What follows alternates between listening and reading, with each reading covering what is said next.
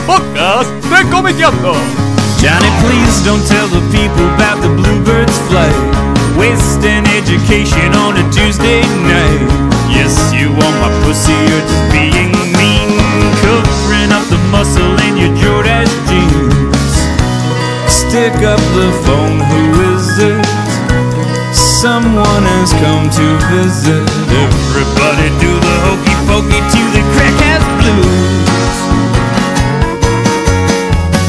The mashed potato till your feet go green. Got to sweep the floor to keep the crack ass clean. Took me to the movies, but the doctor said. Hola, buenas tardes, ¿cómo andan? Bienvenidos al podcast número 81 de Comiqueando. Estoy con Fede Velasco, ¿cómo andás? Buenas, ¿qué tal? Javi Hildebrand, Hola, ¿qué tal? Leo Rubio. Buenas, buenas. Y en la operación, eh, Dani Acosta. Dani, ¿cómo andás? Dale el micrófono. Bien, bien, muy bien. Eh, Gracias. Ah, viejo. Ah, está bien. Cumplió años, pasó las seis décadas hace poco. Bueno, eh, eh, bueno, este podcast eh, vamos a hablar un poco sobre lo que es la actualidad editorial, la actualidad de la historieta argentina en nuestro país, cuáles son, digamos, cuáles son los sellos, cuáles son los precios, qué tanto se consume, qué tanto no, cuáles son los lugares. Se siempre está la queja, yo quiero leer historieta argentina, nunca sé dónde encontrar y vamos a recomendar una editorial en algún momento, seguramente.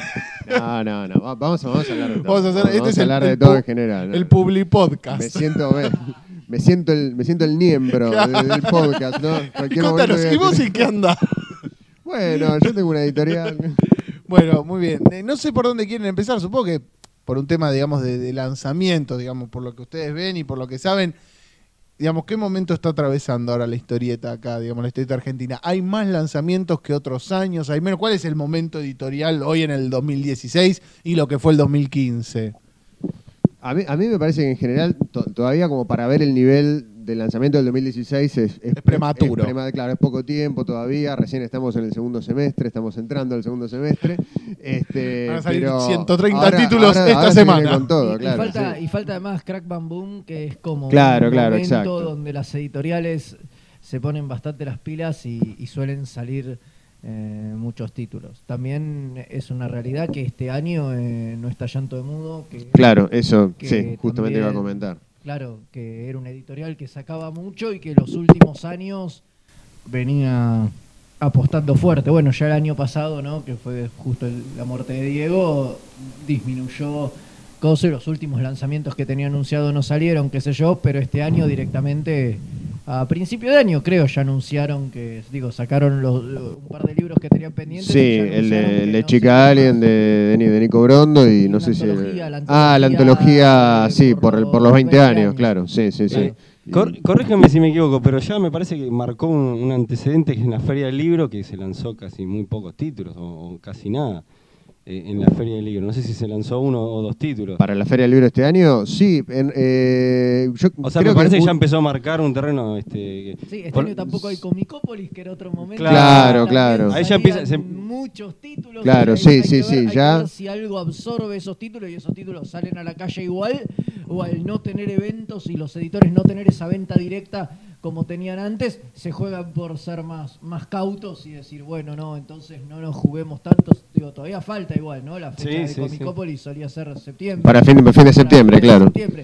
O sea que hay que ver, digo, todavía queda, pero por lo general el segundo semestre del año era como eh, donde más se... Sí, con el, con el, con el Crack Bam Boom, con Comicópolis y tal vez con, con algo más como para fin de año, tipo como para cierre, como para la fiesta, sí, eran, eran digamos tres, tres fechas clave para, para, lo- para el- los, los lanzamientos del Pero- circuito, del pero circuito digo- de historieta. tanto puede marcar, porque obviamente que un evento es como que le das, viste, le inyecta energía al mercado, pero digo, la, la ausencia de un evento tan grave puede ser al punto de que una editorial diga, bueno, si no está este evento, mejor nos echamos un poquito para atrás y no nos arriesgamos tanto a la hora de editar laburos nuevos. Mira, yo desde lo personal te digo que es in- influye mucho porque, digamos, el principal canal de ventas hoy, o el, el más importante, es el, El de venta directa, claro, el de venta o en eventos o eh, por eh, internet, digamos, venta, ve- venta directa al público sin intermediario, digamos. Claro. Este, ahí es donde toda la, toda, la- toda la plata que entra a la, a la editorial queda para, para, el, para el propio sello, no tenés que repartir ni con distribuidores ni con ningún otro Bueno. intermediario. No, vos Y- pensás que eh, lo que dice Javi, o sea, los intermediarios te comen el 50% de- del precio de tapa. Es un montón, Es un mucho. montón. Entonces, si vos tenés venta directa, incluso vendiéndolo el libro un poquito más barato, le sacás una diferencia casi de dos por uno, ¿entendés? Por cada libro que tenés, vos recuperás lo que si lo vendés por otro canal serían dos libros. Entonces, es una diferencia muy grande. Claro, es mucho. Sin contar que en un par de días tenés un caudal de venta que por ahí después también te toma meses, digo, porque también la historieta argentina no es que se vende como que No, no, digamos, claramente. "Eh, es No una es spam, locura, qué sé yo. Entonces vos por ahí en un evento vendés, no sé, 200 libros y 200 libros... 200 libros sos Gardel. O sea, sí, te, te Sí. salvaste. O ya, te salís- salvaste, salís a claro. festejar, a dar- Tota- a totalmente, digo, es, es- es así, o sea, es, es otra cosa.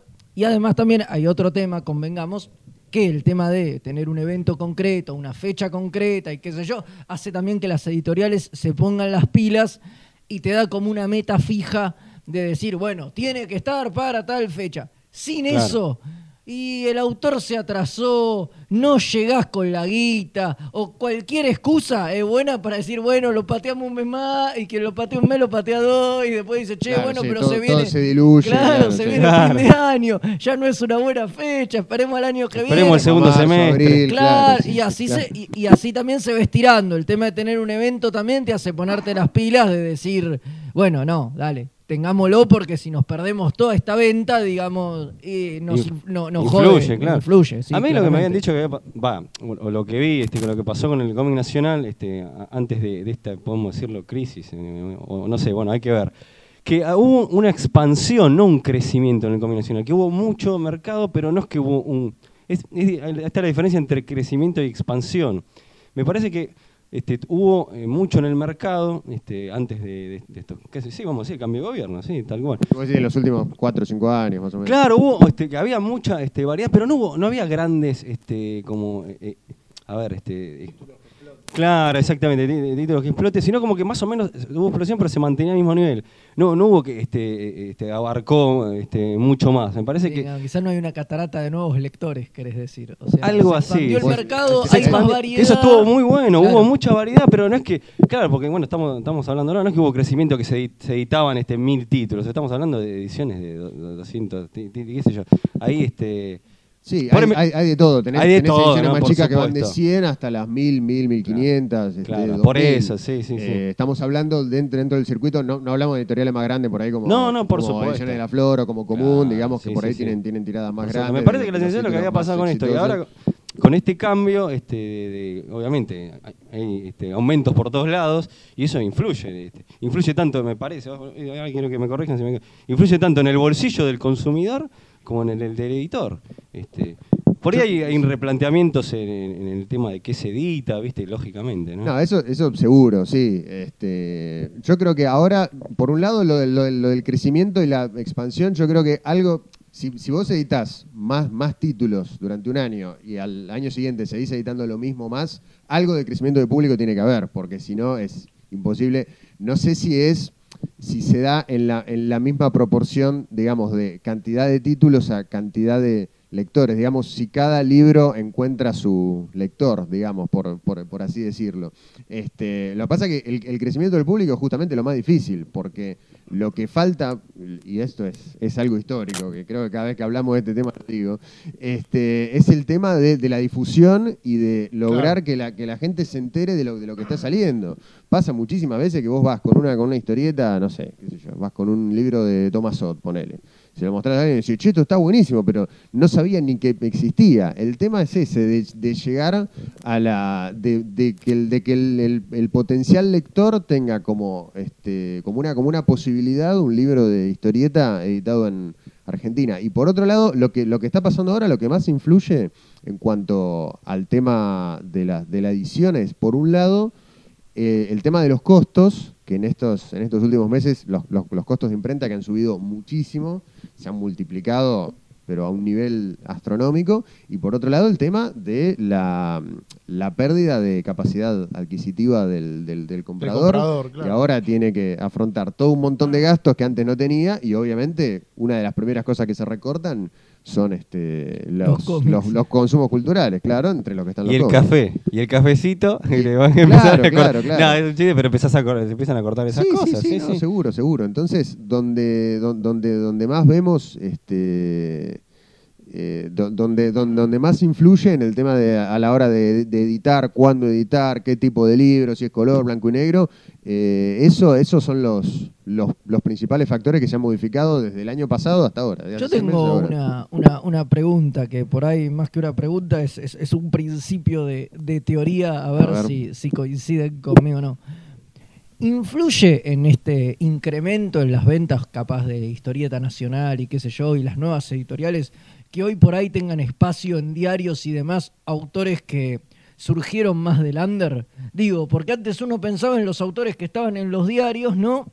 Y como que su publicación iba a Editorial de la Flor o a, o a- digo, a las sí. editoriales grandes. Hoy en los diarios lo tenés a Gustavo Sala, lo tenés a Max Aguirre, digo, Diego Agrimbau estaba hasta hace un tiempo. Entonces, y son eh, Sí, autores que se forjaron en el under y que de pronto van con su producto, por ahí no con la tira del diario, pero con otros productos a, editoriales justamente como El Hotel o, o qué sé yo, Loco Rabia, y son unos tipos que ya tienen un nombre y la gente los conoce por, por afuera de, del gueto comiquero, digo, y eso me parece que debe ayudar de cierta manera. Cuando antes nombres como Caloi, Kino, qué sé yo, no, bueno, estaban limitados a editoriales grandes, digamos. Claro, sí, sí, no, eso ayuda muchísimo. Obviamente, siempre cuando vas, cuando vas a editar a un autor, este, infl- influye mucho más que el tipo sea, sea conocido en otro ámbito o que, esa, o que esa misma historieta ya haya tenido alguna circulación, ponele en algún diario o en La Fierro o que, o que esté en un blog o en, o en- o en Facebook donde haya repercutido mucho. Sí, eso obviamente a la, a la hora de editar siempre se ve de, de apostar a algo que ya tenga alguna, alguna circulación. Eh, eso, eso sí es un, No, es obviamente, es un- es un pero, factor que pero influye. calculo que también influye a la inversa también, ¿no? Que eh, autores eh, que son populares por ya sea por estar en el diario o por estar en un blog, digo, se jueguen a que los edite una editorial chica porque quizá no les importa tanto eh, hacerse un mango extra o, o- lo que fuere, ¿entendés? Y no digan, no, bueno, no, yo soy grosso, a mí si no me edita Clarín, yo no publico, digo, me parece que eso también es un cambio, digo, y tiene más que ver por ahí con la mentalidad de los autores, digo, ya no de las editoriales, y que estos autores le den lugar a las, a las editoriales más chicas, permite eh, esta expansión de la que hablaba Leo y de que haya muchas editoriales y qué sé yo, porque son tipos más permeables. Antes creo que todos morían de la flor. Me animo a decir, hace 10 años atrás, todo moría ahí. O sea, había 5 o 6 tipos que estaban en los diarios y esos 5 o 6 tipos tenían todos contrato con De la Flor y ahí moría su publicación. Sí, tal vez, qué sé yo, también, digamos, eh, del- del- de, la flor tiene, tiene un recorrido con los libros o tiene, tiene una difusión que por ahí llega a un, a un público, llega a un determinado tipo, tipo de público y, y a- algunos, algunos autores quieren, quieren ir por fuera de eso. No, la verdad que no sé, sí. o, o por ahí también tiene que ver, no lo sé, digo, es una... Es, es una, es una especulación en que el mercado en general se, se contrajo eh, y, y, digamos, tal vez no haya, no haya tanta brecha entre una editorial chica, una editorial como Loco Rabia, como Hotel, como en su momento Llanto, y, y, y de la Flor, digo, por una, una, una editorial un toque más grande. Esa, esa brecha entre el, el alcance que podía tener una editorial chica y una editorial más grande ya no es tan amplio como era hace 10 años, por No, ejemplo. claro, no, también. Este, yo, yo creo que algo, algo de eso debe haber también. Y hoy por hoy, ¿cuáles son las editoriales, digamos, que más como aglutinan todo lo que es el lanzamiento de, de- de libros nuevos? ¿Cuáles son, digamos, hoy las que están en movimiento? Bueno, Martín, yo quisiera contarte. Te tengo que hablar de Qué bueno que me tengo que- esto, porque No, bueno, este, desde hace. No, bueno, esto también, también vale. No es, no, no no es chivo, pero desde hace. Desde, la- desde el año pasado, eh, varias editoriales de historieta argentina que más o menos tenemos el mismo perfil, o digamos, ap- eh, apuntamos a un, a un- a un cier- a un cierto tipo de, de- de edición, eh, nos, no- nos juntamos bajo un, paraguas que es el de NHA, Nueva Nueva Historieta Argentina, que originalmente estuvo pensado para poder tener un stand colectivo en la Feria del Libro del año pasado y que, que funcionó muy bien y después eso lo, lo repetimos en varios eventos también, lo hicimos en el, en el Crack Moon del año pasado, lo vamos a hacer ahora en el próximo, estuvimos también en Montevideo Comics y el año pasado y este también y bueno, y en otros y en otros eventos también. Este, y qué sé yo. No voy a decir que eso es toda la, toda la historieta que se edita porque obviamente Pero no lo ¿cuáles, es. cuáles- cuáles son esos nombres, digamos? Ahí en, en, en, en- en Nueva Historieta Argentina está eh, Lo- Locorrabia, Historieteca, eh, Maten al Mensajero, que empezó como una, como una, como una revista, como una revista. y ahora está empezando a sacar títulos de historieta bajo ese sello. Eh, Agua Negra, Historieteca ya lo nombré, me parece. Sí. Eh, y Hotel de las Ideas. Eh, por ahora somos. Comicar no está eh, también. Ah, Comicar también, perdón. Yo sabía, sabía que me faltaba uno, pero no sabía cuál era. Este, y, y bueno, desde el, desde, el, desde el año pasado que arrancamos con eso, que anduvo bien en la, en la Feria del Libro del año pasado y en esta también, y seguramente, digamos, está, es la base de un, de un principio, de una, la frase más común del mundo, que es la unión hace la fuerza, digamos. O sea, este, si, eh, eh, somos varias editoriales que tenemos más o menos los, los mismos objetivos, que los libros circulan de la misma manera, entonces, digo, era, era algo lógico, por lo menos juntar fuerzas y probar a ver, a ver qué onda, por lo menos una vez, a ver qué tal, tal sale, y anduvo bien el, el- el año pasado y por eso todavía lo... Lo van a mantener, Claro, claro. sí, sí, sí, sí, sí, sí, eso, eso continúa. Que es un principio que es muy común, ¿no? Eso de unirse este, editoriales. El problema, bueno, hay que ver después este, los resultados, ¿no? ¿Qué, qué pasa? Porque siempre cada uno tiene, hay discrepancias, qué sé yo. Pero bueno, este, Bueno, la, la I hace mucho. Claro, Claro, claro, yo, me, claro. yo me Empezó- está- yo me estaba acordando de esas empezó, cosas. empezó de la misma manera también. Empezó como un grupo de gente que hacía fanzines que se juntó para poder poner un stand en Fantabaires. Y bueno, nada. Y de ahí, digamos, derivó después la, la asociación y qué sé yo, porque después te das cuenta que tenés un montón de cosas en común y hay muchas más acciones conjuntas que se pueden hacer. Más allá de, bueno, sí, está bien, pongamos un stand en la Feria del Libro. Digo, me parece que en, ese, ca- en este caso les debe estar pasando lo mismo. Igual acá se da algo raro, que es que hace rato ya, por ejemplo, que hay libros en coedición. Claro, que es algo sí. que no sé si es habitual fuera de, del ámbito de la ¿Qué libros, por historieta. ejemplo, se acuerdan así? Ay, muchos, Uy, qué sé yo. muchos, sí, Este, pero con Pero el que llanto como- de mudo tenía muchos. Bueno, por ahí lo más común eh, son las la, eh, las coediciones con Belerofonte, ¿no? Porque es Claro, una con editorial el- el sello uruguaya. uruguayo, claro. Entonces, al ser un sello uruguayo, hay muchos en coedición entre una editorial argentina y un sello uruguayo, pero qué sé yo, muchos de los de Alcatena, la gran, Claro, sí, la sí, gran sí. mayoría Están- de los de en Quique coedición, sí. son, son en coedición, porque siempre pasa que Quique, Quique le- eh, es muy bueno y ofrece material a todas las editoriales y por lo general todas quieren ir al mismo. Entonces se terminan poniendo de acuerdo entre ellos y decir, bueno, listo, lo editamos entre los dos sellos y, y ya está, pero no, sí, casos hay un montón. Digo, Pero ahora eso, no me eh, acuerdo ¿cuál es la, puntuales, pero- digamos, la vent- eso por qué se da? ¿Por una cuestión de, de- de- inversión, de gasto para repartir el gasto entre varios? ¿Por una cuestión de que son varios los que quieren ir, como dijiste vos, detrás de la misma obra y dicen, bueno, lo hacemos entre varios? ¿Cuál es la Y ventaja para la parece que editorial en un ese poco caso? y un poco. Me parece que es un poco para bajar costos, obviamente, si bien también después reducís la ganancia, ¿no? Porque al compartir costos Claro, claro. Compartís, compartís ganancias, pero también para poder publicar X obra, X obra puntual, digo, porque hay obras, viste, que nadie se las quiere perder, entonces decís, bueno, también- listo, esta, esta obra, que, y sí, la puedo anunciar como que la edité yo, y vos podés anunciarla como que la editaste vos, también porque por la el, editamos entre el los dos. principio básico de poder editarlo también, que si no, por ahí de otra manera. Este, Claro, por ahí también no, no llegás con la ¿no? guita, digo, por ahí. Lo tenés que, tenés que dilatar la, la publicación más. A veces asociarte con otro hace que ese libro pueda salir en dos meses y no el año que viene. Digo. Claro.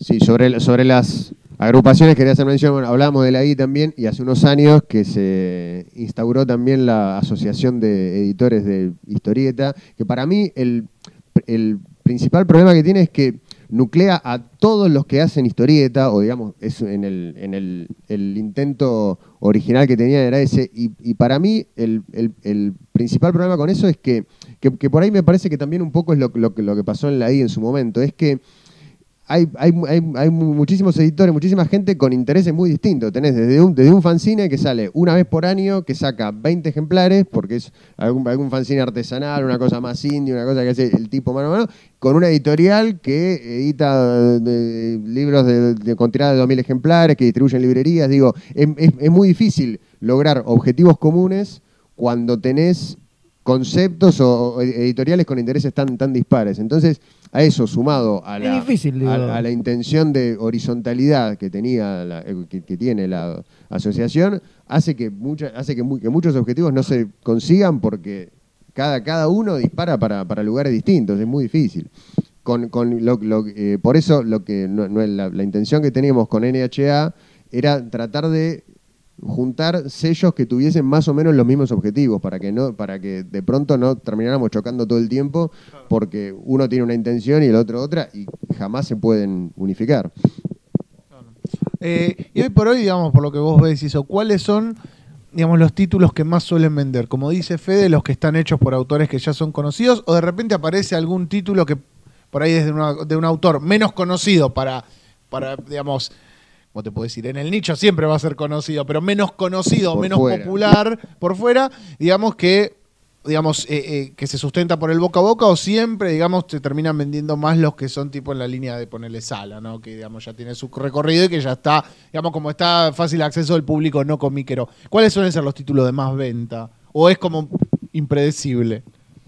No, yo creo que así como, digamos, el, el- el hit por fuera de, de lo, de lo- de lo que tiene una circulación más masiva, como puede ser los diarios, la revista Fierro, algún blog, creo que todavía no apareció algo así. No sé, Fede, si vos, si a vos se te ocurre alguno. No, pero a mí creo que me, no. me da la Este, sensación que no. ¿Qué, qué- qué- qué condiciones tiene que reunir, digamos, para hacer un hit? Bueno, por ahí, por ahí a ese nivel, digo, a pesar de que tienen años de trayectoria, ¿no? Es Quique, digo, porque Claro, Quique tenés pero- un tipo con una carrera gigante, pero que bueno, que, pero claramente no está en los diarios, no, no publica regularmente en ninguna revista que, que se edite en el país, por ahí para el común de la gente, digo, eh, para, qué sé yo, tu vieja o quien sea, no tiene idea Claro. quién es Alcatena y por ahí sí conoce a Gustavo Sala porque, Claro, le, porque le llega O porque- eh, o- página o 12 porque estuvo en la radio, o porque viste, estuvo todo, en la claro. radio, digo, entonces por ahí a ese nivel, digo,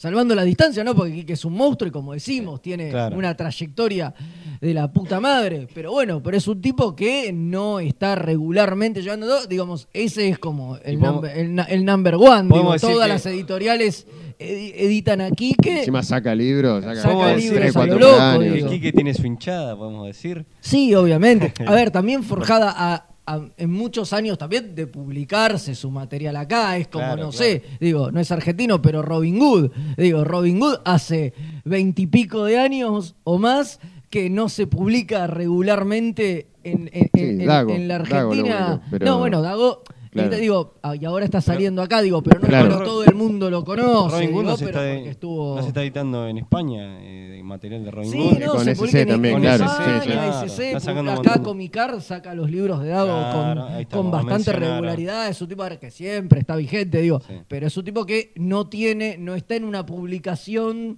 que esté en los kioscos o, o lo que Sí, como, sea. como era en la, en la- en Co- la como época de Columba, claro. pero sí, bueno, sí, todos esos años todos de lados. Columba le alcanzaron y aquí que me parece que es parecido, de todos Sí, esos años de totalmente. Scorpio le, le rindieron como para que hoy se mantenga, digo, y... Sí, Ro- Robin igual lleva mucho más público. No, bueno, ni es es hablar, estrella, ni hablar. Pero bueno, también no podemos comparar lo que a Columba con, con Record. digo. Claro, si claro, bien. Record fue Sí, una sí, editorial sí. recontra importante, al lado de Columba no, no era nada, era, era un fanzine, digo. O sea, eh, también hay una gran diferencia.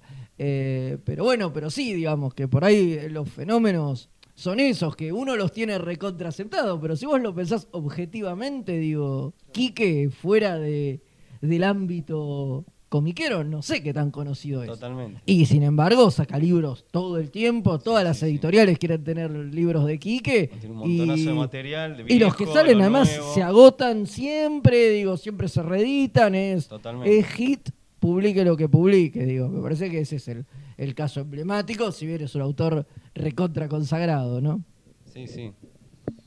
Pero igual yo me quedé con que no, hay hit- no hubo hit en los últimos años, no, No, hubo no nada. a ver, digamos. qué sé yo, no ¿O ¿Qué sé. fue lo que, lo que O sea, pegó en el lo- palo, digamos? Mirá, no sé, de lo particular nosotros, pero pasa que hit, o sea, claro, es muy difícil. es un, es un hit pequeño. Claro. Es un, es Pero digo, un- es ¿qué, un- qué fue el, el- el libro que ustedes vieron o que decís, esto hizo ruido? Aunque sea dentro, digamos, del mundo y eso, pero, digamos, eh, porque si no es como que de alguna manera parece que todos Mirá, vendieran del- lo mismo no, y que del- todo estuviera del- lo- empatado. Lo, personal a nosotros nos pasó desde la, de la experiencia de hotel, nos pasó con La Subestada, de, Claro. de Juan de Juan Sáenz Valiente, que era un, es un libro con el, que- con el que nosotros teníamos una, una cierta expectativa de ventas, pero nos superó al punto tal de que ya estamos a punto ya de reeditar, que es algo que nunca, que nunca hicimos, este, y, y no, no, no pensábamos hacer. Bueno, ahí está, sí, claro. Yo lo Eh, veo también claro. por mi laburo en, en distribución. Y sí, la sudestada es, es increíble lo, lo que se vende. Y ahí tenés, qué sé yo, Juan Cés Valiente también es un tipo que por ahí no es recontra conocido. no, no, yo. la verdad que...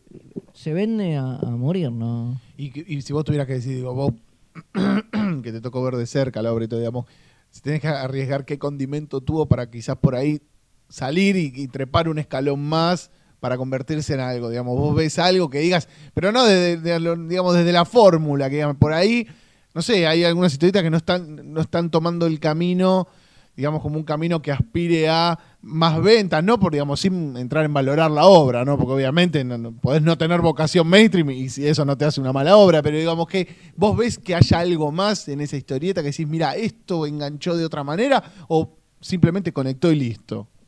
Y es difícil porque, digamos, lo que, lo que a uno puede parecerle que funciona, tal vez para el otro, el otro se enganchó con, con otra cosa de la, de, la historieta. Para mí, lo que, lo que- el, condimento que tiene es que es, es una historieta de género, es un policial, pero eh, con, con un ambiente y con unos personajes con los que te identificás mucho. O sea, son personajes muy.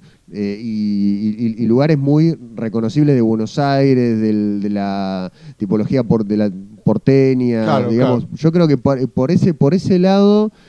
eh, engancha con esa, con esa cruza de dos, este, de, de- de dos géneros que, que- que no- que no- que no los eh, asociás en principio como es el, el policial negro y el costumbrismo, digamos. Tener un detective que es un tipo que va eh, caminando en remera, que es un gordo, es un viejo, que toca timbre y pregunta, digamos. Claro. Eso, eso hace básicamente el detective de la sudestada. Creo que puede ser que haya, que haya enganchado por eso, pero... A ver, si fuera así, todo el mundo sale, Sale a ser policial eso. costumbrista Claro, y vende. es una- pero, una pero- fórmula que no, no, Claro, no claro. voluntariamente. Yo, yo creo que puede haber enganchado por ese lado, pero tal vez viene algún lector que le encantó y le dijo, no, a mí me encantó el dibujo, a mí me encantó este, tal cosa, qué sé yo. Claro. Así que yo, pero yo lo, lo veo por ese lado. Y, y, digamos, y, en este año está bien, bueno, recién decían que todavía es pronto, pero digamos, ¿cuáles son las perspectivas de acá en más? Digamos, ¿cómo ven el panorama? ¿Lo ven que, que por ahí entra una etapa de, bueno, decir, bueno, no- nos vamos un poquito para atrás, vemos cómo viene la mano y ahí salimos de nuevo? ¿Cómo, digamos, y con respecto, ya te digo, a los últimos años, por lo menos hasta este mes, digamos, se está todo más tranquilo, lo que decían ustedes, la ausencia, digamos, de lo que es Comicópolis, cómo se prepara ahora, digamos que ya para el Crack Bam Boom faltaba relativamente poco, digamos, cómo es el panorama en el futuro mes. inmediato. ¿Cómo? Digo, un mes, un mes falta para Claro. Crack Bam o sea, no falta nada. Calculo que ya todo lo que lo que va a salir en Crack Bam debe estar recontra cocinado y casi te diría a punto de entrar imprenta. Sí, sí, exacto. pero, Sí, sí, pero sí, sí, es así. es así. Es exactamente así. porque falta muy, muy poquito. Pero, ah, bueno, yo no sé porque editorial no, no tengo, pero yo me imagino que sí, que, que el panorama es muy distinto y, y que debe haber, cuando mínimo, cautela. Digo, por ahí, años anteriores, te daba para, para planificar. Digo, bueno, yo tuve editorial en su momento, digo, y, y- y tenía esa cosa, ¿no? De decir, bueno, podemos planificar un año por delante y decir, bueno, va a pasar esto, esto, esto. Vos tenías una idea de costos, sabías cuánto podían variar esos costos, digo, pero, Pero pero ahora, no. Es muy difícil no, porque... no sabe nada, digo. Claro, entonces... Ayer pagaba 50 pesos de luz y te vienen mil. Entonces, partiendo desde esa base, digo, puede pasar cualquier cosa. Entonces, yo, ca- caso- yo no sé, pero yo imagino que los editores se lo deben tomar de a un proyecto a la vez. Con pie de plomo, ¿no? Esto.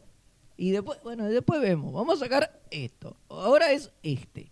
Y los deben ir laburando de a uno, ¿no? ¿Qué sé yo? Sí, yo te digo, del, del caso personal de hotel, a ver, es sencillo.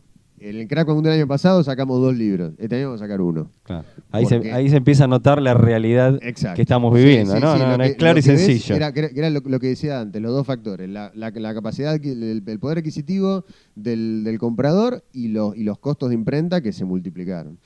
Entonces, es- todo eso hace que la recuperación, o sea, de la inversión que vos haces para el libro, la recuperación para después hacer el siguiente, eh, se, vuelve, se vuelve mucho más lenta. Antes por ahí, no sé, te digo cual- eh, cual- cualquier eh, Sí. número, te- por ahí para un libro lo recuperabas en dos meses la, la inversión que vos hiciste y ahora la, la, la- la recuperás en cuatro o en cinco. Entonces eso hace que vos Claro. Tengas, básicamente tenés menos plata para sacar libros. Es así. Totalmente. Y además Entonces- me, me parece también que Y por eso están, perdón, por eso Sí. están, empiezan los crossovers de, Claro, de de editoriales. editoriales. Claro. Y sí, No, buscar, pero me parece que hay vuelta. algo fundamental que tienen todos los periodos de transición económica, que es que a la gente todavía no, más allá de que no le alcanza la guita, digo, la cabeza no le hizo el clic, ¿entendés? Digo, o sea, a lo que voy es, a vos te viene una fortuna de luz y vos puteás, carajeás, digo, un libro se va a la mierda el precio y te va a parecer carísimo y el libro tiene tiene hoy que tener ese precio y por ahí vos lo pensás objetivamente y comparado con otros costos no está tan caro el libro, pero vos venías acostumbrado a pagarle una plata, digo, No, claro. y todavía estamos en ese proceso en el que nos Pero- cuesta asumir que todo se fue a la mierda, Pero digo. hay- Entonces, con, las con cosas que tenés que pagar y no te queda otra, reputeás Claro, y lo lo pagás. pagás. Pero con cosas que podés elegir no comprar, Claro. Te quedás solamente en la puteada. Fe, hay gente que todavía se quedó en el 1 a 1, eh, todavía, que no, no se Bueno. acostumbra a los precios por este. Eh, sí, obviamente. Tengo casos no, que conozco, ¿no? No, Digo, por de- supuesto, digo, hay, hay gente sea que sí, que- que te dice 25 pesos una revista, como. No, no, a mí mismo me pasó con, con, con comiqueando y qué sé yo, yo a veces lo pienso y digo, si hoy saliera la revista en papel, Claro. que mucha gente lo pide todavía y La qué sé yo, hinchada lo pide. Va a seguir pidiendo y lo va a seguir pidiendo infinito. forever, pero yo digo, tendría que salir, no sé, pero por los costos, yo calculo que tendría que salir 60, 70 Claro. pesos. Y Sí, me gustaría sí. saber cuánta de toda esa gente que estaría dispuesta a pagar 70 pesos. Digo, yo no lo haría, yo no sé si La voy y revista- pago 70 pesos una comiqueando. Si no me y por eso re- principalmente tampoco me embarco en decir que vuelva a salir, porque me parece que va a tener un precio delirante. Si bien por ahí 70 pesos hoy no son, no es mucho, digo, si un paquete de pucho vale 50. O sea, eh, digo, no- una, ¿Qué sería? ¿Una pizza? No, eh, no, un- un media cuarto- pizza. Media Media pizza, claro. media Pero- pizza. Tres empanadas. claro. Pero. porciones de pizza. Claro, digo, en realidad lo pensás objetivamente y no es nada. No es nada, pero sí. en mi cabeza, Sí. pagar 70 ¿Saben cuánto- pesos por una revista como Comiqueando es una A ver, locura. los paquetes, Entonces, los paquetes no de hacerlo. figuritas están 8 pesos. O sea, Claro, ¿me, entendés? Y se va a ir a, y se va a, ir a un 10 para que tengan una idea. ¿no? Este, la revista, creo que la revista La Cosa estaba costando 50 pesos. Por eso sí, la Ahí revista está, La más o Cosa menos, por está eso- 50, más o el, menos, el los precios el cálculo que hiciste vos. Fede, con lo que saldría una comiqueando hoy, más o menos Es sería ese, porque eso. además la cosa supuestamente tiene una tirada un poco más grande de lo que tenía comiqueando, digamos, y tiene un poco más de banca, me parece, porque hace unos años hizo algunas, cerró algunas roscas, digamos, como para crecer un poco, entonces también eso me imagino que repercute en que pueden mantener un precio un poquito más bajo. Pero sí, que una revista como La Cosa valga 50 pesos, me parece un despropósito, digo, no, no bueno, sé. hace poco salió un número de, de la Loaded, que de- creo que había dejado salir de papel, y salía eso, y está bien, y es como decís, claro, haces la apuesta, decir, bueno, viste, apuntando más a la compra simbólica, es decir, uno apoya, Uno digamos, la apoya, revista, claro, mano. pero claro, es muy difícil. Pero es caro para ¿Cuánto, revista. sal- cuánto salían los últimos números de papel de la revista? ¿De qué? De la Eh, comiqueando. comiqueando? No, nada. ¿Qué quiere decir? 17 pesos, Sí. creo, 18 pesos. Sí, una cosa así. Claro. sí, Eh, sí. Creo que nunca. Pero que- si lo trasladás a lo que era la plata de esa época, era un billete. Sí, pero más o menos. Sí, sí, cre- no, creo- no, era de las caras. no era tan caro, pero tampoco era un. No, regalo, no, claro. tampoco Pero estaba- creo que nunca No llegó. era la revista pronto, digo, creo el creo valor. que no llegó a. Creo que no llegó a 20 pesos. Creo Claro. que nunca llegó a 20 pesos. Eh, o sea que. que- Año que fue cuando salió la última. y la última salió Fue 2013, 2010. ¿no? Ah, 2003. O sea, no hace tanto. Claro, claro, O sea, verdad. tres años. Sí, si vos sí, pensás sí. que en tres años le tengo que, ¿Qué tri- fue la que triplicar el precio, eh, la del New 52. Ah, es Ah. verdad. Ah, que fue el número extra large. Ujú. Claro. No, 2012 fue, porque el New 52 2012. empezó en el 2012. Claro, sí, sí, sí, 2012. sí, sí, sí. 2012 fue el último número, que fue el de etapa de, de New 52. Fue justo con el la lanzamiento. Claro, claro, claro. con el lanzamiento. O sea, Ah. pero bueno, Pero sí, así como todos los costos se fueron, digo, la gente todavía no se acostumbra Con a que cada, los con cada nuevo caro. reboot de DC Claro. sale, sale una nueva comicando en papel. Aparte me imagino que Eh, vamos en a vez de sacar la, una casi todos los años. en vez de la mano de Manhattan sería la mano de la papa. Apareciendo por ahí, me lo imagino. Sí, sí, sí, a full. La comiqueando es el suple de C, ¿viste? Claro, claro. Eh, Pero digo, y vos ves que la, bueno, estás en, en distribución y todo eso, y estuviste en local, digamos, vos cómo lo ves también, digamos, desde ese lado, lo que es la historieta argentina hoy y lo que es la historieta en general. ¿También ves como, como que empezó a mermar un poquito el movimiento o lo que es venta por ahí de ciertas editoriales sigue, digamos, como que avanza? Y comparándolo, digamos, con, con lo que viene de afuera, con Panini, SC y eso. no, bueno, siempre la venta es, es minoritaria, ¿no? La historieta argentina, toda la historieta argentina, ¿eh? sea quien sea, pierde por goleada frente a lo que viene de afuera. Siempre, amén de, cualquier movimiento, digamos, de cualquier movimiento económico en el país y todo, sí, digamos. Sí, sí, sí, digo. El me- porcentaje de la torta siempre va a ser el mismo. Va a ser- no, no, a ver, no, creció me parece. Me parece que, que la gente se volcó un poco más a la historieta argentina en algún momento, digo. También- también por- por una cuestión de a la- costos, A la, ¿no? edición, a la edición local, convengamos, digo, Claro. porque no solo es historieta argentina, digo, también tenemos OVNI, tenemos Ibrea, digo, no nos olvidemos que hay editoriales Claro. argentinas que no editan historieta argentina, sino que editan historieta de afuera. Ahora que se abrió la importación y qué sé yo, no sé qué va a pasar, sobre todo con, con ¿Se abrió OVNI. efectivamente todo Eh, lo que a ver. ¿Qué, qué pasó con él? Porque decían, se viene un aluvión de títulos de España a precio de saldo, se van a No, inundar. a ver, todo. a ver, Panini a me parece que precio- está tratando de acortar los tiempos, a precio, ¿no? Sí, a, pre- a precio de saldo no. Todavía no, no, no ha aparecido, pero por lo menos lo que es SC, que es lo que laburamos ahí en la distribuidora donde yo estoy, está entrando todos los meses, regularmente, todo el material de DC. Ahora nos está entrando material recontra atrasado Claro. porque veníamos de dos años de, de que no ¿Cuál viniera es- nada, ¿no? cuál es- la idea es irse poniendo al día. Entonces, la- cada vez las, las cargas son más grandes, la idea es que estas cargas sean cada vez más chicas hasta llegar al punto en que lleguen todos los meses solo las novedades que, ¿Cuál que es? se editan allá y alguna reposición, ¿no? Claro, ¿cuál es el periodo ventana que hay entre el estreno en Argentina y el estreno en España? Digamos, No, ¿con ¿qué en- tanto delay no, estamos en- ahora? En y- este momento, dos años. O sea, estamos tratando, estamos tratando de, Terrible. de, de- de paliar el bache. Igual Claro. se está paleando a lo pavo, ¿no? Se- Están llegando en cada cargamento tres o cuatro números. Ah. O sea, todos los viernes más o menos está, te está entrando material de, de Panini. No, no, no, no, no, no, los cargamentos vienen una vez por mes. Ah, claro, pero lo- Viene- eso es lo que lo largan a las, la- lo largan a las comiquerías. Claro, parece. a las comiquerías Claro. lo Yo te digo como, se va como haciendo- comprador, claro, voy un se va viernes y me haciendo- encuentro, y el viernes me, te entra Panini, te Claro, dice. se va el haciendo viernes entra escalonado. SC, te van Claro, contando, ¿viste? claro. Por eso yo pregunto desde no, el claro, conocimiento. no, la idea es esa. Nosotros nos entra una vez por mes y lo hacemos escalonado en cuatro entregas. Planean ahí desde Bueno. la distribución y, y se va y se va entregando. Y está entrando mucho material por esto que yo te digo. Hace Pero ojo, dos pero años también- que no entraba. El tema es que entre tanto material, que también, pero la gente no, no llega a comprarlo, porque estamos hablando de mu- Y mucho no. material tapa por 25. Estamos hablando de este. Hagan los cálculos, qué sé yo. yo Sí, este, es mucha no- plata. eh. ¿Tapa por 25 está ya? No, 22. Este, yo pagué el otro día un material tapa por 25. bueno. Uy, me rompieron que- el. Sí, sí, sí. Hay que, hay que, hay que denunciar. al que no Uy, hizo, está- está bien, era un material muy específico. Está bien, pero técnicamente está, está, está por 22. El problema que tenés ahí es que, es que los gallegos se editan muy barato.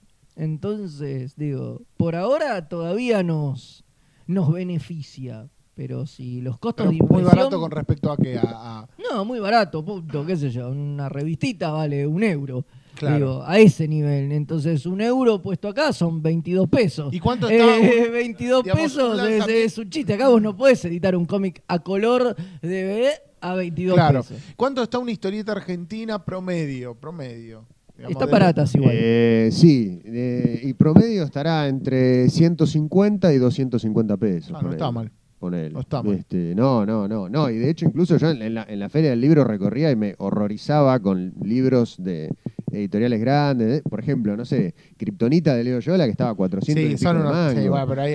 Pero claro, no, ahí, ahí te das cuenta porque uno sabe cuánto es el costo del libro, digamos, cuánto tiene que pagar la imprenta, cuánto tiene que pagar el autor, cuánto, más o menos cuánto tiene que qué, qué precio tiene que poner para que sea un buen costo para, para, para, para después recuperar. Y te das cuenta que esos, esos precios están infladísimos. Denuncia, denuncia, Gil, de No, verdad. sí, sí, no, claramente, pero no sé, es que no sé hasta cuánto se va, se va a poder sostener eso.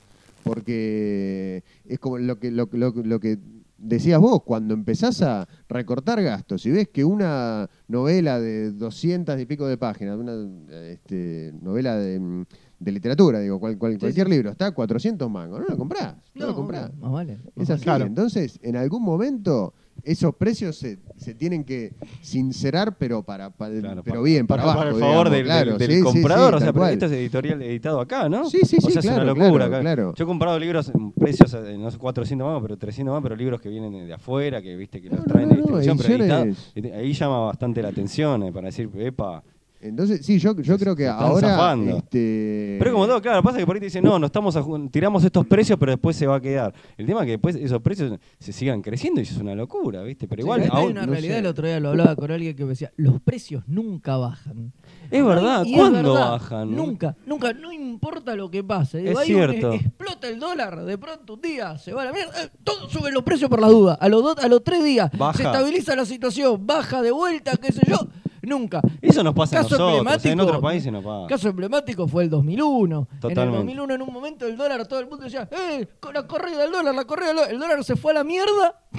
eh, aumentó todo para el carajo. Después el dólar se retrotrajo, estuvo estable no sé cuántos años, pero los precios ya estaban por las nubes y nos rompieron el culo Bueno, unos cuantos pasó, años. pasó también acá en noviembre del, del año pasado, cuando todos decían, el que- Claro, el, que, el cual. que gane, el que gane va a poner el dólar a 15. El que gane va a poner el dólar a 15. Listo. El dólar va a correr, listo, todo el mundo subió los precios. Sí. Y después Cuando- el dólar cuando- llegó a 15, llegó a 15, subieron, subieron otra, otra vez. claro. Sí, Sí, claro, sí. claro, claro, claro. Es que, Bueno, es que para- ese es, es que ese es el para una problema. charla más profunda con el tema de controles con, de, a los empresarios, pero bueno. No, ¿viste? bueno, Claro. no, obviamente, no, no, claro, Pero- sí, pero eso es terrible porque se da eso que dice, que, que dice Javi. Está el aumento preventivo y después cuando efectivamente llega ese aumento, eh, aumentan otra vez. Por eso es lo que siempre dice Andrés, viste, con respecto, claro, a muchos locales y eso, que dice, claro, te aumentan por las dudas, te aumentan cuando aumenta el dólar, y claro, después el dólar baja y no, listo, ya está, ya te- dijimos tapa por 8, tapa, tapa por 8. Tapa por 8. ¿Qué No, tiempos hoy, el precio tapa, tapa por 22. Eh, todos los pro- todo se está manejando a ese, a ese Hay algunos locales igual precio. que, eh, que hacen un tapa por 25, me parece. Eh. Bueno, Hay algunos locales, bueno, por, lo bueno, hacen. hay no, algunos a locales ver, por Corrientes y Uruguay bien. que hacen un tapa No, por no, 8. a ver, está bien, está bien. Habría, habría un Denuncia, poco- denuncia, Fernández Cruz, Estás denuncia. dando en la clave, estás dando en la clave. Habría, habría, Está bien, habría, habría que denunciar, digo, digo, porque qué sé yo, hay, un- hay unos precios que, de cierta manera, que, los impone, que Claro. los impone el mercado, digo, y el mercado de la distribución. Claro, O sea, está bien, vos le- le das un, un PVP en la distribuidora y le haces un, un 35% de descuento eh, en base a eso, más o menos. Un 30, Bueno, pero a mí me pa- 35, eh, en base a ese precio de venta A al mí me pasó Pero el este- precio de venta al público es el precio de venta al público, Claro. no es que vos lo puedes vender a cualquier cosa, Claro, porque si no, cual. Digo, también le estás sacando una mayor ganancia, le estás sacando el 50. Totalmente. O sea, si yo un producto que te lo vendo a vos para que lo vendas a tapa por 22, te hago el 30% de descuento y vos lo vendes a tapa por 25, le estás sacando el Estás- 50 está mal. al costo Claro, tuyo. claro, Digo, y eso no está bien. No, no. A, a mí me pasó que yo pagué, estoy diciendo un libro a un precio bastante exorbitado, pero después pasó que con otro material que compré estaba muchísimo menor del. Entonces, viste, bueno, en mi compra, en mi caso, se equiparó, pero Claro, no tiene que ser así. Pero no debería. no sentido. debería- igual hay cosas que no, ¿viste? Hay Bueno, material viejo. el otro día- que no tiene un, pu- un precio de mercado y que puede costarle. El otro día- pone el vendedor. El vendedor. El, o- el otro día en un local de historieta de la calle Uruguay, entre Corrientes y Sarmiento, los atentos van a saber cuál es. Eh, compro un, tomo de Panini y tenía un sticker con, decía 19 euros. Digo, bueno, listo. Lo compro. ¿Cuánto es tapa? No, tapa por 22. Digo, bueno, me están cobrando. Llego a mi casa, corro el sticker y el precio de tapa del libro era de 15 euros. Peor, digamos. Peor. No, bueno, pero esa remarcada por, ahí la hicieron los que- propios gallegos. Capaz Yo que, creo claro. que, que- que es legal. A ver, los precios aumentan. Acá remarcamos todo el tiempo. Vos agarrás algo que yo no entiendo nunca. Esta discusión alguna vez ya la tuvimos igual. Vos agarrás una revista, ni hablar de Ibrea, ¿no? Pero de OVNI, de hace un par de años atrás y tiene un precio y hoy vale cuatro veces más. Yo eh, en la comiquería he tenido problemas por eso, eh, con Claro. revistas DC y qué sé yo, y el tipo me dice, loco, ¿por qué esta revista que dice 5 pesos vale 20? No, bueno, porque ahora la editorial la está vendiendo a 20. No, pero si dice 5 pesos en la tapa, tiene que valer 5 eso- pesos. No, Yo no sé ah, para mí es pero yo no lo veo necesariamente que- mal, porque se supone que calculan el precio en base a lo que saldría a hacerlo hoy. No, el problema, no, el problema, el, no, Claro, el problema El es que ya lo hiciste, dice problema- Dani, pero sí, no, el problema es que el cómic es raro porque o será que uno esa mentalidad, no, digamos. uno está acostumbrado, pero el cómic es raro porque el cómic es algo pensado para perdurar en el tiempo y las revistas no. O sea, las revistas Ah. son efímeras. Porque con los libros, esto que decimos, pasa todo el tiempo, pero los libros tampoco tienen un Claro. precio de tapa. Bueno, pero por el eso- libro va a la batea y el tipo después lo reimprime, aumenta y sube, porque el libro es algo para perdurar en el tiempo. La Pero- revista no. Que con los cómics se dé la extraña situación de que perduran en el tiempo y seis años después la gente sigue buscando revistas de hace 10 años Sí. atrás y está dispuesta a pagarle al mismo precio que valen las revistas hoy. Es otro tema, pero el chiste de una revista era paparazzi. Vos en cuatro meses Claro. no te querés comprar Claro. la paparazzi ¿Cómo que de no? hace tres años. ¿Cómo que no? Es el, digamos, el Shonen Jump, es lo que se hace con el Shonen Jump, digamos, con Claro, todo el claro. en Japón, digamos, vos lo comprás, lo leías, la, la basura. digamos. Claro. Claro, Claro, después lo para el baño. Después los tomos, sí, y los tomos, según le acorde la inflación, están siempre disponibles y varían su precio. Digo, es muy complicado, es muy complicado. Por eso digo, acá tenemos un mercado y una cosa rara, que es que mucho del material de historieta, incluso los libros, van a los kioscos.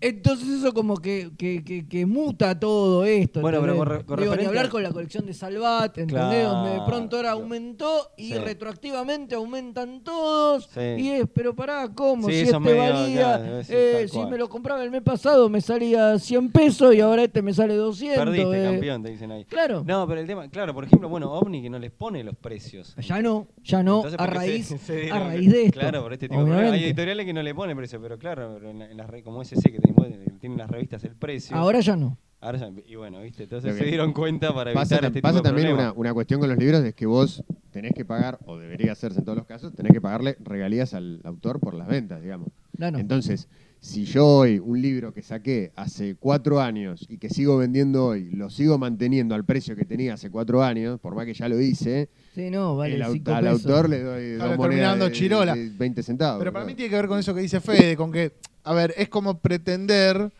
que, por ejemplo, el, el- diario, La Nación hoy te salga lo mismo que te salía hace 10 años. Claro, vos lo lees, lo tiras a la mierda. Digamos, pero como son cosas que quedan y que, digamos, no son de consumo efímero, sino que son de consumo, digamos, que, que digamos, permanente en términos de que siempre se va a estar ofreciendo y en cualquier momento cualquiera puede querer comprarlo, es lo mismo que pasa con los libros, tal cual. eh, el precio lo tenés que actualizar.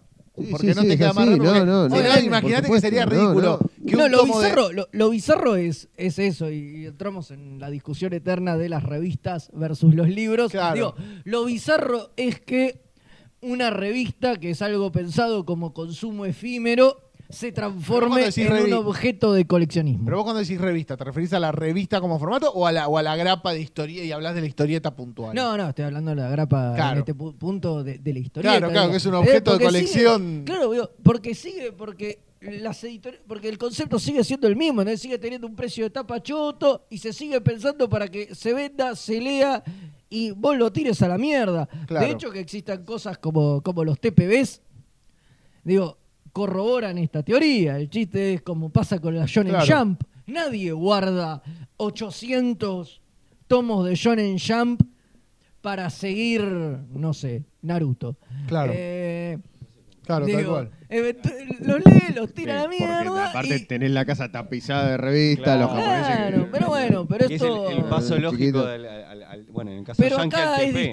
Distinto, ¿entendés? porque hay como otra tradición ya desde la revista Columba, que prácticamente nunca se reeditaban. que Claro, no, era- todo al revés, claro, sí, sí, Nippur, sí. tenías que tener 800 Bueno, pero- revistas llenas además de otro montón de bosta que por ahí no Claro, te interesaba, totalmente. pero por las 12 páginas que vos te gustaban tenías claro. que tener guardada una no- colección entera de revistas de Bueno, columna. ¿cuánto, ¿cuánto de nosotros hemos visto por ahí en, en casa de, de abuelo, de Oh. nuestros padres, las, eh, las, las revistas encuadernadas? Que Sí, agarraban varias, varias sí, revistas, le, le- le ponían una tapa y... Sí, ¿Por qué? totalmente, Porque, claro, sí, sí. era, Antes se era hacía algo porque que- era lo que había, no, no, no, no estaba pensado en la repu- republicar todo el autor. Claro, exacto. Eso sí, se te sí, fue sí, cambiando con, con los tiempos, ¿no? Cambiando el, Claro, y hoy fue cambiando más en que incluso esas cosas te las reeditan y te las cambian, digo, y uno y es medio Y la- raro, ¿no? la- Pensar en reedición Sí. de las revistitas y qué sé yo, se supone que la revista se acaba y se acaba, ya está, digo. Bueno, pero Es sobre, raro. sobre la revista ahora y, y sobre lo que comentabas antes del material que entra de afuera, eh, OVNI ahora está haciendo una apuesta que es volver a, sa- a sacar revistas, digamos, un poco para, para, para competir con Panini, digamos, con el hecho de que al sacar revistas puede estar más cerca de la publicación original. Claro. Este, Y, y ade- y además eh, tiene un precio mucho más accesible. Claro. Las revistitas Z que está sacando ahora Omni están 45 pesos, 40 Está sacando pesos. revista a la grapa de 24 páginas. eh, 48 son, son, Ah, son Sí, dos números por números cada... por 40 Pero yo pesos. digo- Es muy barato. Claro. Está buenísimo. Porque recordemos que Omni venía de libros que por ahí traían Sí, seis números Eran TP, digamos, era un TP. a 300 mangos, digo. Estaban. Sí, no, eh, que sigue sacando algunos, ¿no? Que sigue algunos siguen, sí, sí, pero digo, pero, pero estaba como muy caro. Pero Y yo digo, al- imagino que también debe ser más duro. Entonces, Claro. eso es una buena opción.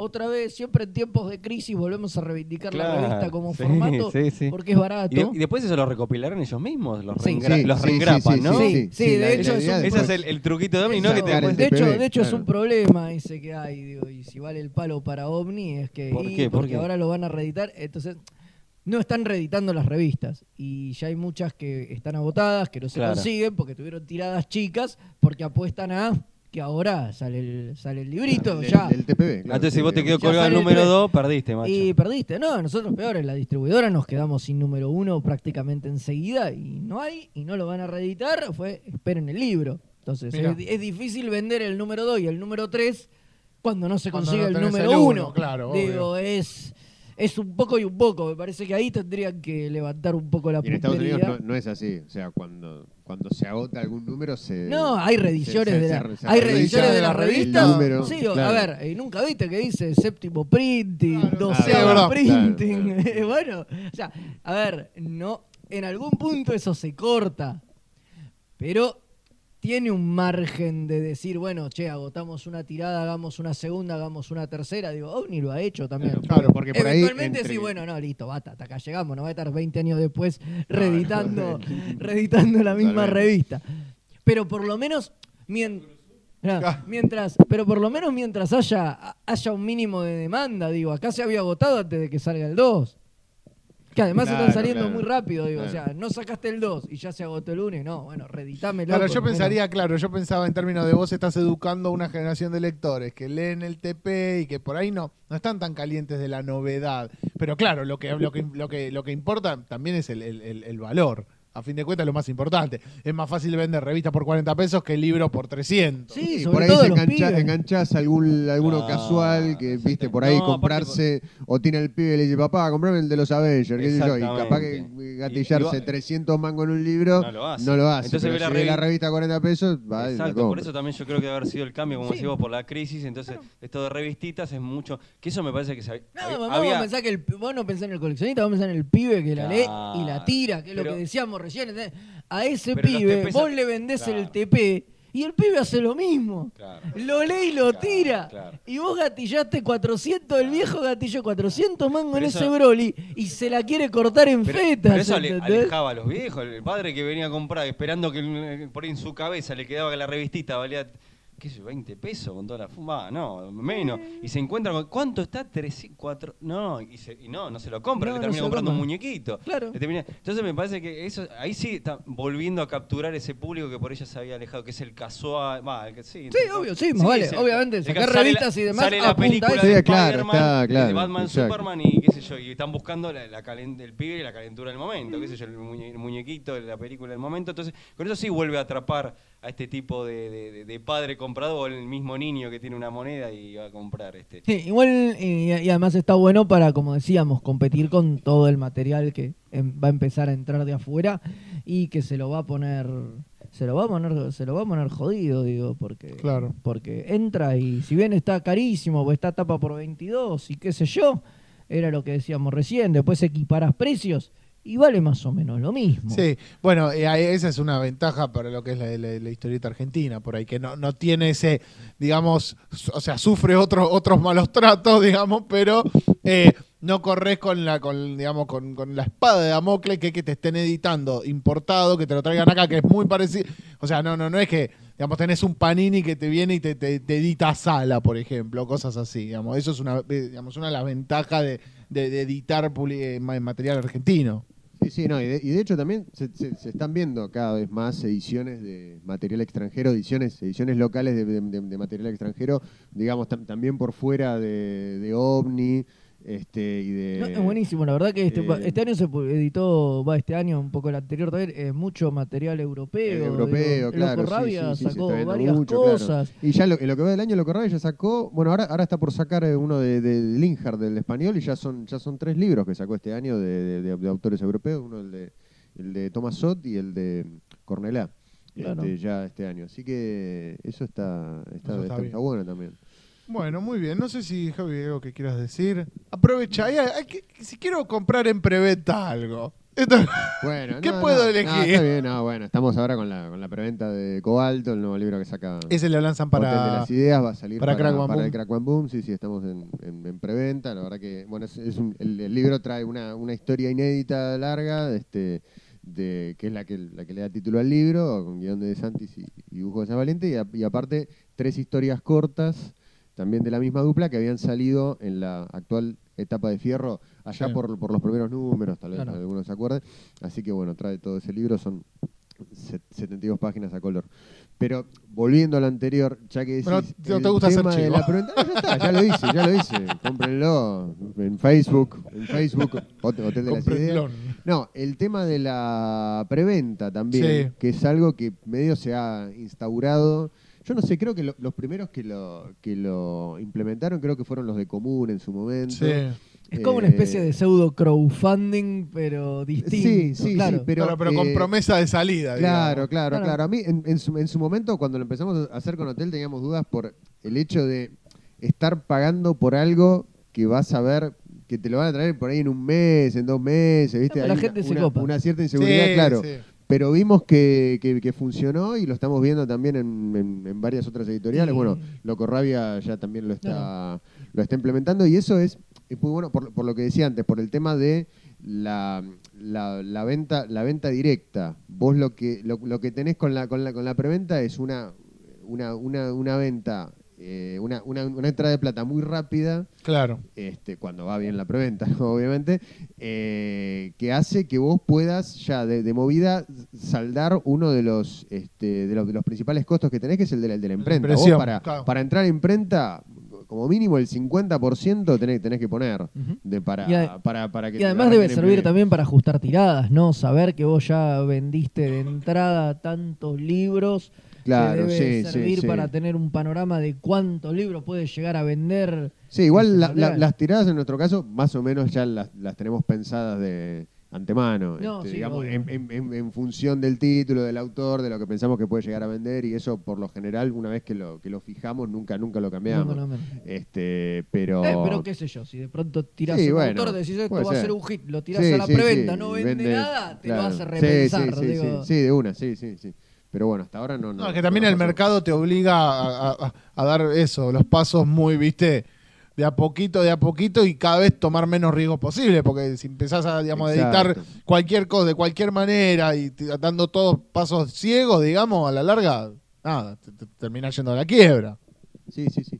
Y, y por eso tam- también en, la- en la- en las preventas se puede poner un precio más bajo. Claro. Y siempre se trata como para, para enganchar al lector de, de meterle algún plus, de darle algún regalito, algún dibujo, algún original, un fanzine, algo. Es un gancho, que un plus, ¿no? Claro, claro, exacto. Sí, sí, sí, como para. este Porque a, a Que no veces. sea lo mismo. que Claro, a claro, la que no sea lo mismo que voy a Claro. comprar después. Este, pero a veces solamente con el precio más bajo no, no alcanza. Nosotros hemos visto que también tenemos que sumarle Un- algo más como que, que incentive, claro, al que, al que le, al que le interesa. Claro, Una conozca, cha- conozca al autor en la intimidad. Claro, con la- cena a la luz de las velas y un vinito.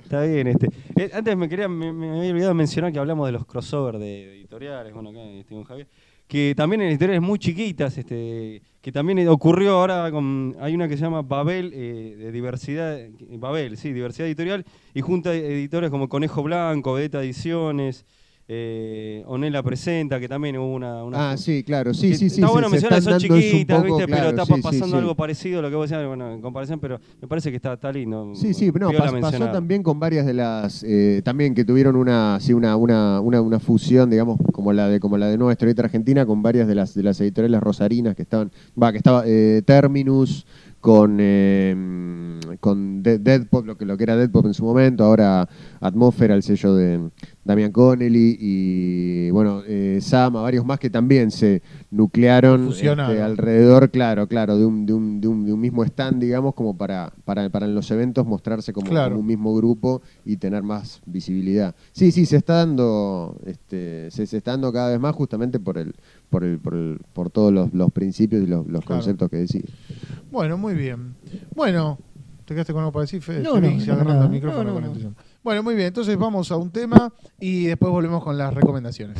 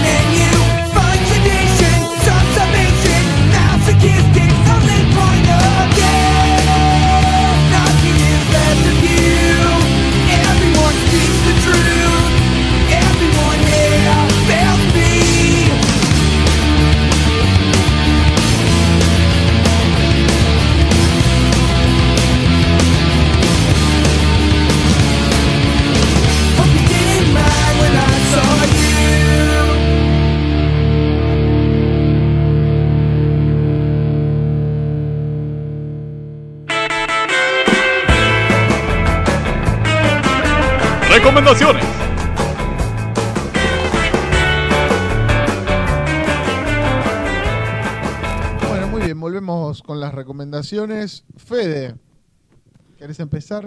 Dale, yo empiezo. Yo esta vuelta no tengo nada para recomendar. Soy como Andrés, pueden ir a mi blog.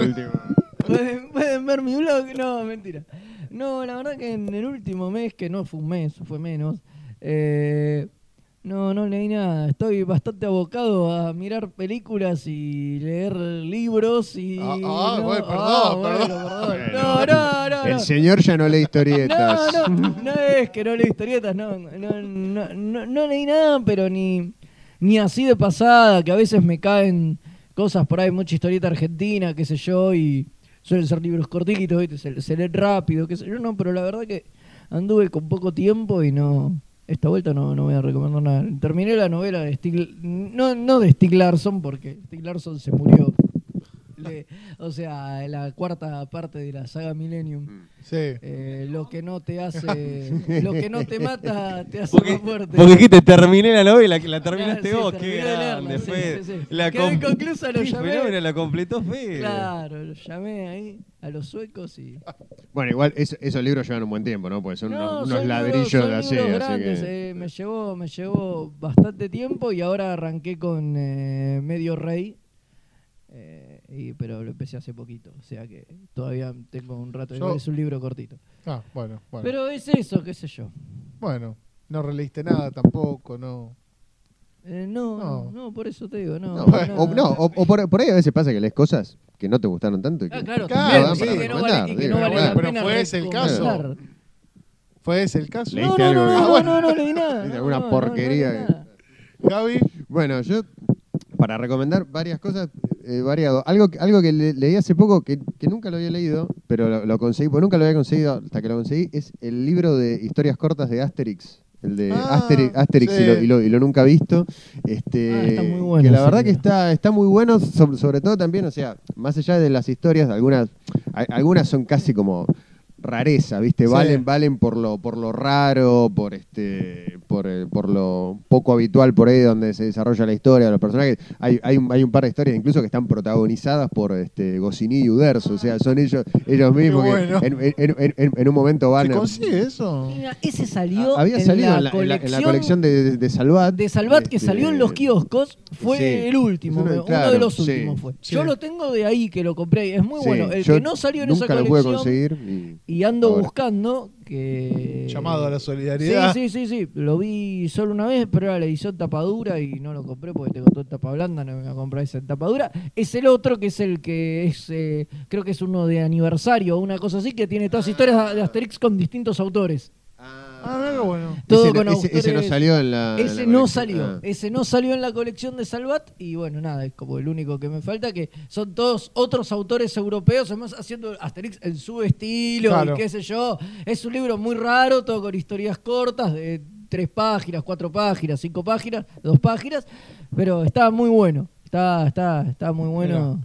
Bueno, ¿y este te gustó? Sí, sí, sí, está, está bueno. Además, lo, lo- lo- interesante es que no es solamente la historia corta pelada, sino que la pone en el, en el contexto, de dónde, de dónde salió. Por ahí mu- muchas eran por encargo de otras, de, de- de otras revistas. La verdad que se, se nota que han hecho todo un laburo de recopilación bastante importante, pues este, hay incluso eh, algunas que se, se publicaron en Estados Unidos también. Digo, o sea, este, es un laburo de recuperación que está, que está muy bueno y aparte hay, hay historias, este, la, la- la gran mayoría están, están escritas por Goscinny, hay creo que Sí. dos, dos o tres solamente que, que están, son de la etapa de solo, solo Uderzo, este, que, están, que están muy bien, el dibujo es increíble, o sea, este, ya como al, al- Sí, al- sí, al sí. nivel este, que nos tiene acostumbrado Uderzo, así que está, está muy bueno ese libro. Otra cosa que leí que me gustó mucho es eh, The System de Peter Cooper, este, que había salido a fin, a fines de los 90, había, había sacado Vértigo. Eh, nada, está buenísima, el, el dibujo es alucinante, la historia lo que cuenta es, to- es toda, una, es toda una historia muda, este, urbana, acerca de cómo se van conectando distintas eh, situaciones este, en, una, en una ciudad. No sé si en algún momento dicen cuál es la ciudad, creo, pero No, puede, puede- que puede- no. puede ser Nueva York o, Claro. o cual- o cualquier otra urbe cosmopolita. Eh, está buenísimo. Eh, ¿Qué más leí? Bueno, una- algo que estoy leyendo ahora que me está gustando bastante es toda la etapa de Mark Wade en los, en los Cuatro Fantásticos. Ah, yo la tengo ahí Eh, para leer, todavía no la leí. Muy bien. Sí. Este, eh, con, con dibujos de. Bueno, Vieringo era. refería de, de Vieringo, sí, sí, que, que, la, que la verdad que queda. Qué, qué lindo que el número con, con Kirby. Sí, ¿Conocen sí, sí. Porfa, ese nombre para de parado. Es fantástico. Que dicen que Sí, el dios, sí, o sea, te dicen, bueno, no, el dios de los cuatro fantásticos es Kirby. Sí, sí, y lo atiende Stan Lee en un llamado telefónico. No, sí, no. sí, sí, tal cual. La verdad que. Sí, sí, tiene, tiene cosas. Lo que hizo Marvel con Cuatro Fantásticos es maravilloso. Sí, sí, La verdad que sí, muy recomendable. Sí, y el, y el dibujo de Vieringo, no sé si parece una sensación mía, pero se ve, se, se ve raro. A mí me gusta, pero es raro den- dentro del mainstream el estilo que, que- que tenía él. O sea, vos ves, no sé, una, una, una revista de Marvel hoy. eh, No y, lo, y lo comparás, claro, es un dibujo mucho, mucho más realista, digamos, eh, más, este, no sé si es que están, eh, muchos dibujantes están muy pegados a la, a la- a la referencia fotográfica hoy y es como que Sí, todo se ve, más, sí, claro, sí, claro, claro, y, y y además fondos, Vieringo dibujaba fondo, dibujaba mucho fondo, algo que Claro. hoy, hoy- hoy- hoy también es raro de ver, este, pero está buenísimo, me, me- me faltan poquitos números para, para terminar, no me acuerdo cuántos son, creo que serán veintipico o menos por ahí, no sé, sí.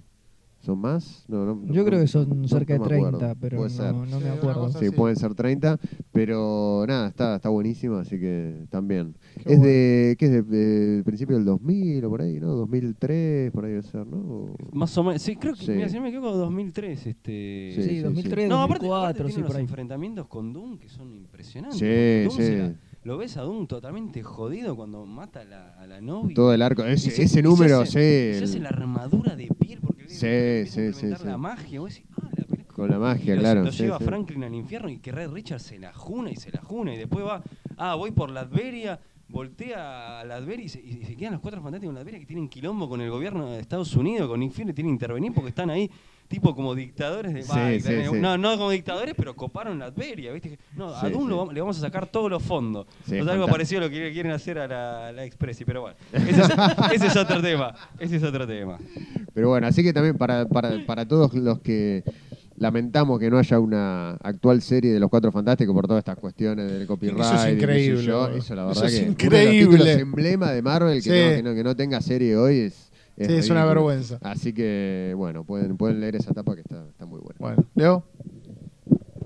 Bueno, eh, yo estuve leyendo, releyendo en realidad, porque eh, mira, vi, me, me llegó que vi una- una- un peliculón, obviamente estoy siendo irónico, eh, fue Superman 3, y quería este, preparar un informe con respecto a esta película, entonces me llevó un libro que yo ya había leído, que es este, de, si no me equivoco, el español David Hernando, que se llama Superman, la creación de un superhéroe, que es toda la historia desde de Siegel y Schuster hasta llega más o menos a Man of toda la historia de, Superman desde los cómics hasta eh, abarca las series de televisión y este, los, bueno, seriales y las películas. Y está muy bueno el laburo que hace David Hernando. Yo ya había leído otros libros de él. Este, si no me equivoco, hizo uno de Batman, que también es muy recomendable. Y me encanta como la manera que te lo relata, porque, o sea, vos decís, es una manera muy particular, pero eh, te, pone hasta charlas, ¿viste? ¿Dónde sacaste? No estuviste ahí. Pero está, está muy bueno cómo se las ingenia. Por ahí algunas sí las, sacó, las copió de alguna entrevista, lo que sea. Pero él cómo te lo arma.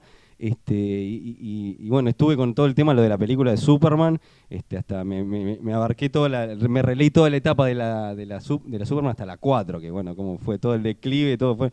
Este, y también justo en ese momento abarca lo de- del periodo donde a Gilly Schuster, eh, gracias a Jerry Robinson consiguen la y Neil Adams consiguen la mediación para que, para que los reconozcan como en los créditos, que era una locura que no figuraban y les den una pensión de por vida. Y toda la, cómo fue la interviniendo entre los abogados, cómo los que los querían este, dormir y, y Jerry Robinson haciendo un llamado tras otro, como la verdad que este libro es muy recomendable, este, yo creo que se puede conseguir, este, se llama Superman, eh, eh, lo vamos a repetir, este, Superman, la creación de un superhéroe, es muy interesante como está relatado, yo me- te, lo, te lo devorás, este, la verdad.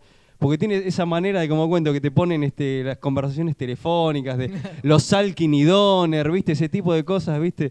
Que, que, eh, que es muy divertido este, leerlo y eh, eh, es muy bueno eh, cómo está relatado. Así que este, me llevó esto de, de este, preparar un informe sobre Superman 3 a, re- a releer este libro y, y, este, lo- me lo releería todo porque es este, súper interesante.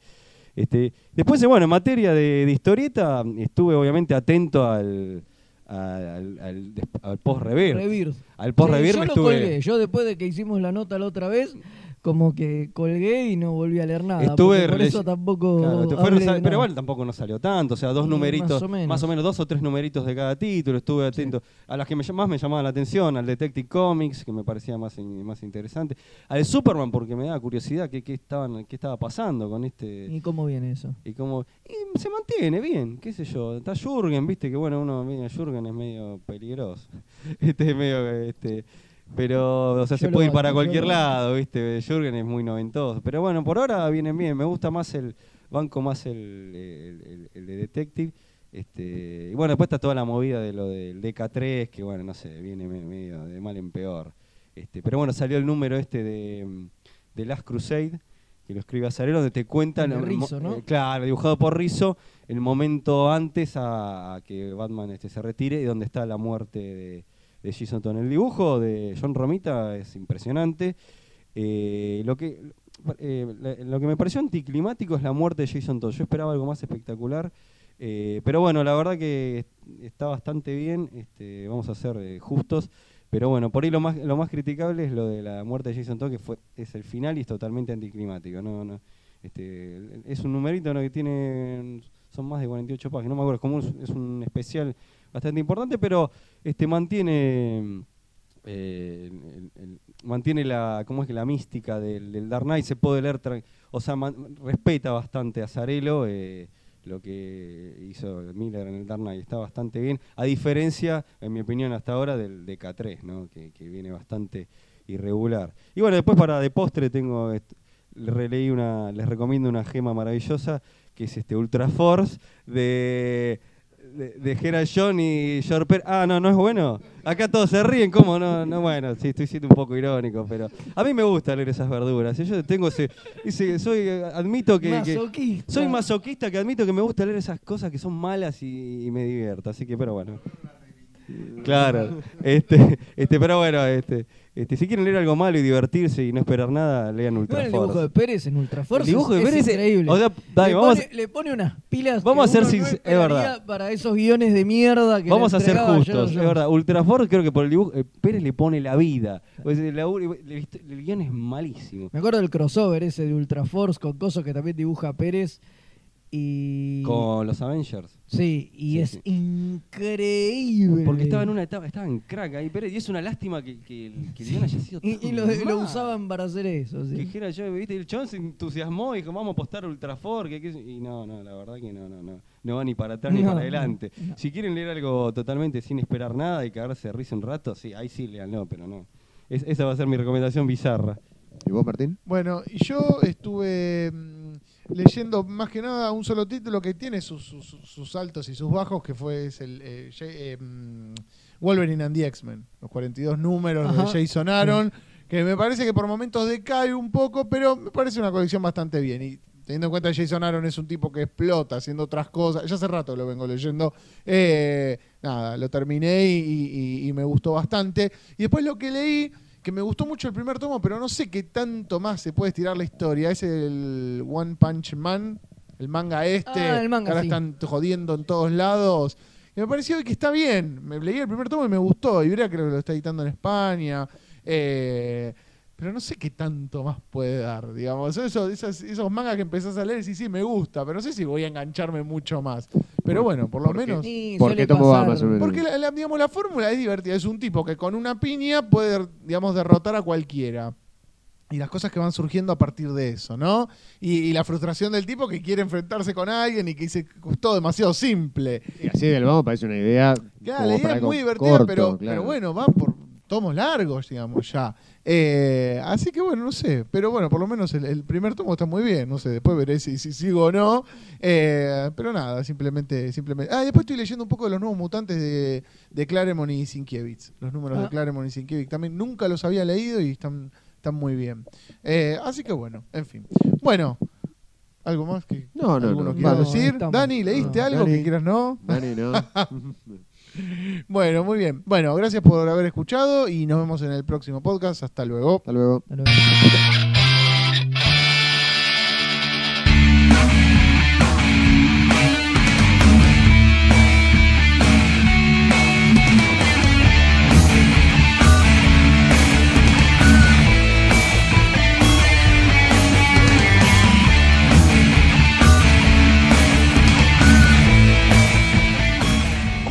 Amigos, estamos una vez más aquí en estas tardes de comiqueando.